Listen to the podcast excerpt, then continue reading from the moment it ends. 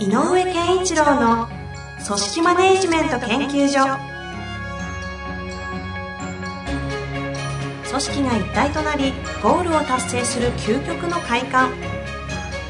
上場企業から中小企業まで延べ200社以上の支援を行った井上健一郎が組織人に関するあらゆる問題を分かりやすく解説します。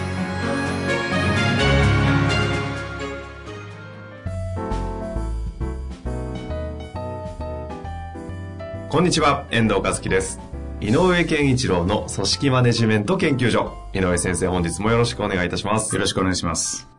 さあ、はい質問来ておりますので、はい早速よろしいですかね？はいご紹介したいと思います。えーこの方ですね、技術職32歳とはいなっております。はいいきますよ。はい。イギリスやアメリカなどでは、組織心理学のプロが組織の制度設計や採用、組織文化構築に携わると聞きました。日本では組織への心理学の貢献というと産業カウンセラーなどによるストレスマネジメントにとどまっているように思います。書店で組織心理学や組織行動論に関する翻訳本は増えてきていると感じるのですが、現場への反映については変わってきているのでしょうか？なるほどね。ということですね。はい。あのー、まあ面白いですね。あのー、なんかこう、えっ、と、欧米の潮流の、なんていうかな、その心理学を組織マネジメントとか、えー制度設計とかに組み入れたらどうだろうかなっていうことを、まあ多分ね、えっ、と、感じてるでしょうし、えっ、と、まあもしかしたら、あの、今、既存の自分、ご自分のその周辺の制度とか運用がなんか、結構うまく良くないなと思ってるのかもしれないですね。そうですね。技術職の方ですからね。うん自分がやってるわけじゃないでしょうし、そうでしょうね。なので、いい方法はないのかなということだと思うんですけども、うんまあ、あの、えー確かにね、ちょっとこう、心理学の話で言うと、えーっと、アメリカ自体の心理学会が、えーまあ、1990年以降の変化があって、2000年ぐらいから、えっと、やっぱりへ大きく変わってるんですよね。で、あの、セリグマンさんというね、えー有名な方がいますが、あええの、心理学会の会長かな。えーですが、この方はあの、ポジティブ心理学っていうジャンルをね、立ち上げましたけども、あの、心理学っていうのは、このおっしゃる通りで、えーと、どうやら、その、第二次世界大戦とか大きな戦争の後、おいわゆるこう、病んでしまった人、あの、戦争から帰ってきて、はい。でこうっていう人が非常に多かったんで、大きな社会問題として、うんうんえーと、心理学も精神学会も、それから、まあ、なんていうのかな、あの、脳科学なんかもそうなのかな、あの、ことってそういうものの対策に、えーと、政府が躍起になり、で、補助金単価も出したので、心理学会、心理学会自体が、やっぱりこう、えー病んでる人、マイナスになってる人を、えーゼロベースに戻すというのっていうのかな、うんっていうところがあー主流になったと。これはまあ、社会的背景もあってね。で、大元で言えばね、やっぱりこう、心理学の大元の、まあ、フロイトなんかもそうかもしれないし、やっぱりこう、どちらかというと、えっ、と、奥底に潜む、えー、なんだトラウムとかね、トラウムとか、うんうんそういうものをなんかちょっとマイナス方向に目を向ける傾向はあったと思うんですよね。ええでそれがそのポジティブ、いや、そうじゃないと。心理学会こそ、心理学こそ、えー人の幸せのためにもっと貢献すべきだっていうので、立ち上がったのはポジティブ心理学と言われていて、同じ、そんな時期にね、やっぱりこう、組織論も、えーと、例えば、ミンツバーグっていう人が、うーん、MBO が会社を潰すみたいなね。ええつまり、あのーアートとサイエンス、まあ、あの、ミンツバーグさんはそれにクラフト、経験っていうのかな。この3つの要素があるけど、えっ、と、サイエンスに寄りすぎちゃいかんと。うん、やっぱりアート、クラフトみたいなのが大事なんだということで、やっぱりこうちょっと人間寄りっていうのかな。人間っていうものにもうちょっと深くし焦点を合わせようよっていうのが動きですよね。うんうんで、えっ、と、今昨今の向こうの有名企業、グーグルでもそうだし、ヤフーでもそうだけど、その、いわゆるこう、一対一の上司と部下の、えーと、関係は部下の成長を促す人材開発なんだと。うんなんかこう、より科学的なデータ主義の査定、評価制度ではなくて、そっちじゃなくそっちをやることじゃないと。人材開発のために向き合うことだみたいな方向にぐっと今言ってるんですよね。えだから確かにこの方がおっしゃるように、その背景には心理学とかそういうね、えっ、と心理学のそういう潮潮流とか、やっぱり人間というものに焦点を合わせなきゃいけないとか、いうことの背景があって、制度自体の設計の仕方も先行的な企業を中心に。変わってる。これは事実だと思います。うんうん。で、まあそういうものの訳本だとか、えーそれから、えっ、と、例えば、あの、日本でもね、中原さんなんていう教授の会なんかは、組織のマネジメント論というのを真剣に捉え、あの、研究されてるし、うんうん。それでは、あもう、全世界的な流れにはなるだろうと思います。うん。で、心理学的な要素を、を組み入れるってことが目的ではなくて、おそらく、それが目指しているのはさっきから言うように、やはり人間だよねっていう、あの、働いてる人、人間というものにもうちょっと情緒的な側面も含め、え。やっぱり人間というものに向き合いましょうということが底辺にあって、この方もきっと、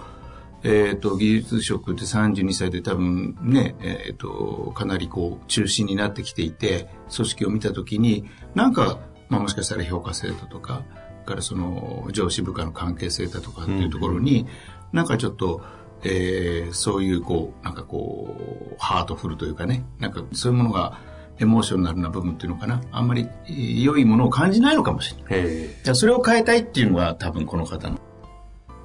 えーこの質問の意図なんではないかとうんね。で、きっとそのために、えー欧米ではこういうことが起こってるらしいけど、どうなんだろうかということを探ろうとされてんじゃないかな。で、あのー欧米の本でもいいし、まあ、欧米の、欧米人と日本人の差があるのでね、えっ、と、訳本の通りに全部何かことを運ぶことではないけど、あのーまあ、参考になるところはたくさんありますよ、ということですう。ね。うんんだから、あの、質問、どんなことが行ってわれてますかということで言うと、えー各企業違うし、まだまだ日本は、えっ、と、今その、このご質問者が言うように、えっ、と、欧米の流れほどは積極的に、えーせ制度なんかに取り入れてはまだいないと思うけど、おそらく大きな企業での動きはできでき始めてると。で、やさっき言ったヤフーなんかも、部下との向き合いみたいなのをすごく焦点に頑張ってる企業だし、うんだからそういう影響力のある企業が、あの、制度設定の中に、えーその考え方を取り入れていくと、でも世の中全体に波及していくんじゃないかな、なんていうふうには思いますね。うん。なんかね、で、面白いのは、大手コン、ちょっと、もしかしたら、あの、コンサル会社の方に失礼かもしれないけど、大手コンサル会社の、えっ、と、人事制度とか、そういう諸制度への、えっ、と、なんかこう、提言みたいなのに、実はまだあんまりそこが聞こえてこない。つま。りこう、欧米でそういう流れがあるよねと。さっき言ったような、こう、人っていうものに焦点を合わせるような、ええもうちょっと人と向き合うということを促進するような制度設計っていうものの提案を、あの、なんか大きなコンサル会社のから発信されているようにまだ思えないのあで。やってる方はいると思うんですけど、ええちょっとまだそういう意味では、えっ、と、企業への提案している側からも、まだそんなに日本は強くそこに焦点を合わせてないかもしれないですね。あ。逆にどこにこう、焦点を合わせているようなイメージなんですか？やっぱりこう、まだまだ、えっ、と、成果主義、成果主義が悪いわけではないけど、やっぱりこうちょっと評価制度なんかも、えー判定するっていうの？うーんと価値を認めるよりも判定する側の判定の精度を上げましょうっていうようなことがまだまだあるんじゃないかな。あだから制度設計の仕方とかね。うんうん。その人という、人ファーストというより構造だったり、その仕組みファーストみたいになってるイメージのがあるかもれしれない。でも、中小企業への評価制度を提言してる我々もそうだけど、あはい。えっ、と、他にもね、いろんな方が出てきてるけど、そういう意味では、やっぱりこう、えっ、と、社員のモチベーションを高める方向とか、会社のビジョン、価値観のために動くことを大切にしようとか、うんなんかそちょっとこう、理念的な方向に行くう評価制度の提案なんていうのもあるので、決して全部がないわけではないけど、うん。で、何が言いたいかというと、これからなんだと思うんですよ。これがぐーっとすあの深まって、ええいろんなことが語られるのが。で、制度っていう具体的なものに落とされるのも、もうちょっと経つと、えっ、と、日本の中でかなりいろんなものが出てくるんじゃないかなという。はあ。あと、まあ、最近の潮流で言うと、まあ、そのテックって言葉が流行ってるのもありますけど、HR テックなんていうところで言うと、結構大手とかですと、本当に人事データベースを、ん N, N 取れるじゃないですか。うんそこを本当に解析して、アルゴリズム作ったり、まあ、ほゆくゆくはそこをね、あるでしょうね。どちらかというと、あの、ディープラーニングさせていくような方向なんでしょうけど、まあ、そこまではまだ行ってないようですけど、なんかそういう動きも、何社か、特に人事とかお付き合いあるところだともう進めてたりするのを見るんですけど、なんかその辺になるとこうもう、要は心理学とか組織行動論っていうところというよりも、どう、どうこうコンピューティングしていくかみたいな方じゃないですか。なんかそういう流れもありますよね。うん、でも解析のアルゴリズムの設計の段階で、実は、えっ、と、そういう心理学とか研究されてる方が入ってくるとより良いと思ったよね。うん、やっぱり上司部下の関係で、変な話ね、あの、この上司だと部下がこうなる傾向があるとかね、ええそんなものまでで、えー、とデータ解析できるようになったらすごいと思うよね。やっぱり、とかその部下の、変な話、こう、例えばね、えー井上ってやつがいるぞと。で、まあ、まあ、僕は33で課長になりましたけど、その33からなって、今に至るまで、彼の部下はその後どうなったかとかね。うんうん。そんなものとか、いろんなことを、で、それは何なんだ背景は、みたいなことを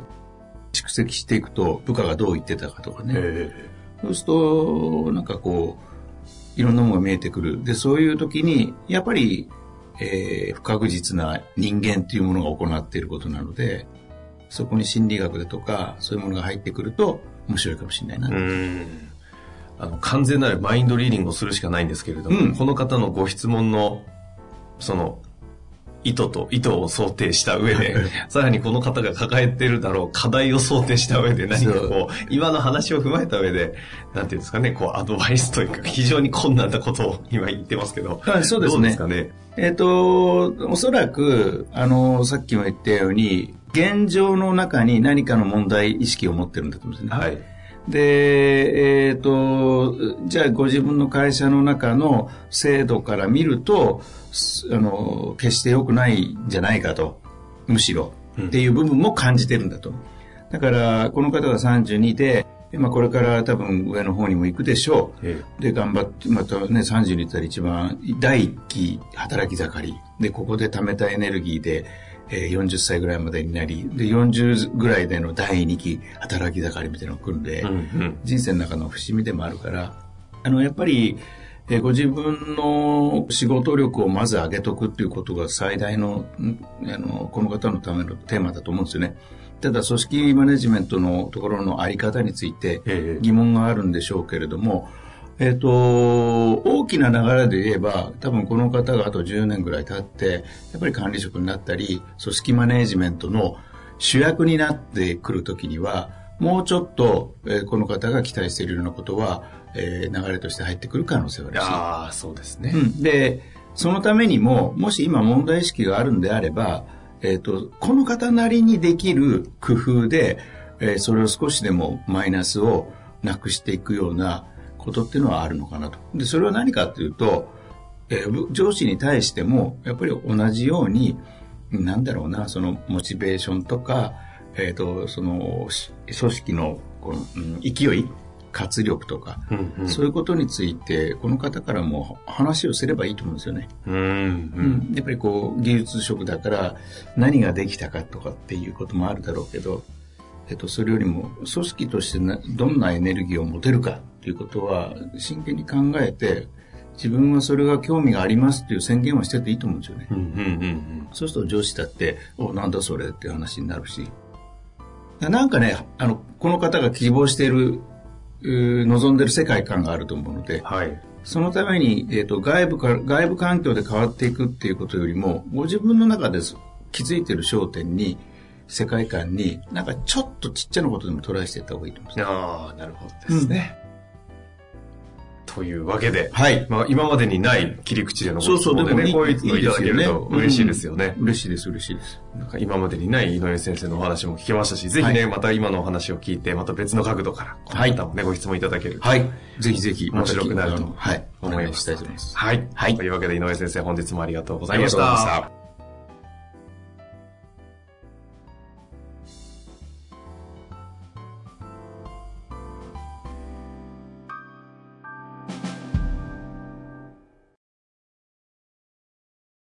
本日の番組はいかがでしたか？